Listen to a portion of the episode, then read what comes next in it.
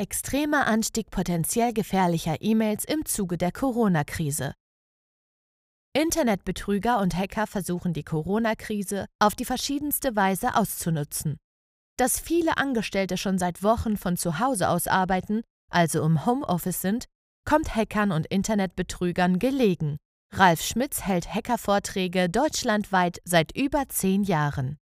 Es gibt viele neue unseriöse Geschäftsmodelle, die Internetkriminelle in Corona-Zeiten ausnutzen, weiß Ralf Schmitz zu berichten.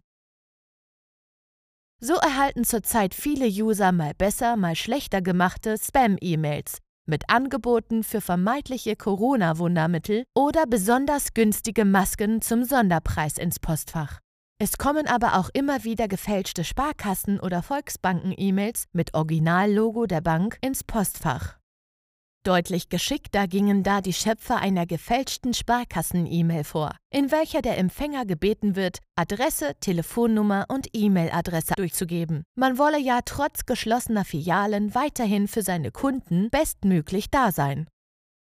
Hierzu gibt es einmal einen Auszug als Beispiel.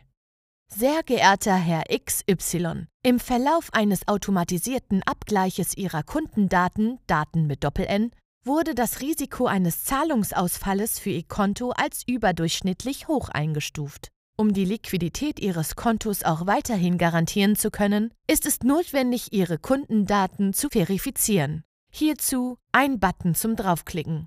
Wir bitten Sie, die Unannehmlichkeiten zu entschuldigen und bedanken uns bei Ihnen herzlichst für Ihre Geduld und Aufmerksamkeit. Mit freundlichen Grüßen, Ihr Team der Sparkasse.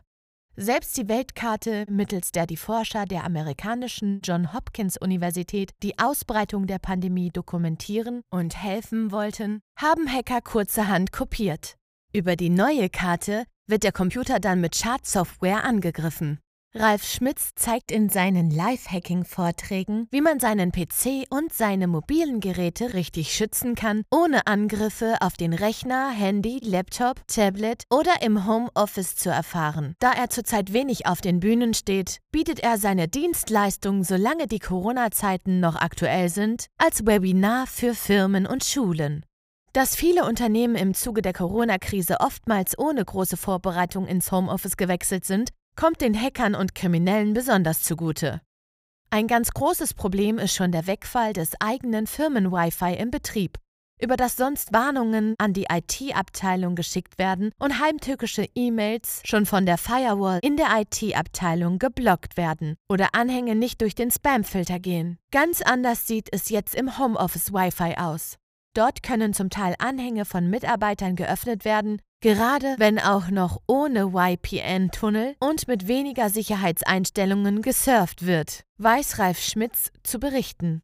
Bis zu dreimal häufiger klickten Mitarbeiter auf Phishing-Mails, wenn sie nicht im Büro, sondern zu Hause sitzen, sagte auch Markus Schaffrin vom Internetwirtschaftsverband ECO. Im unglücklichsten Fall gelangen so Hacker über den heimischen Rechner, Handy, Tablet, Laptop ins Unternehmensnetzwerk. Unzureichend gesicherte Privat-PCs oder mobile Geräte stellen ein erhebliches Risiko dar. Offensichtlich wollen sich Kriminelle wegen der Corona-Zeiten dieses günstige Einfallstor nicht entgehen lassen.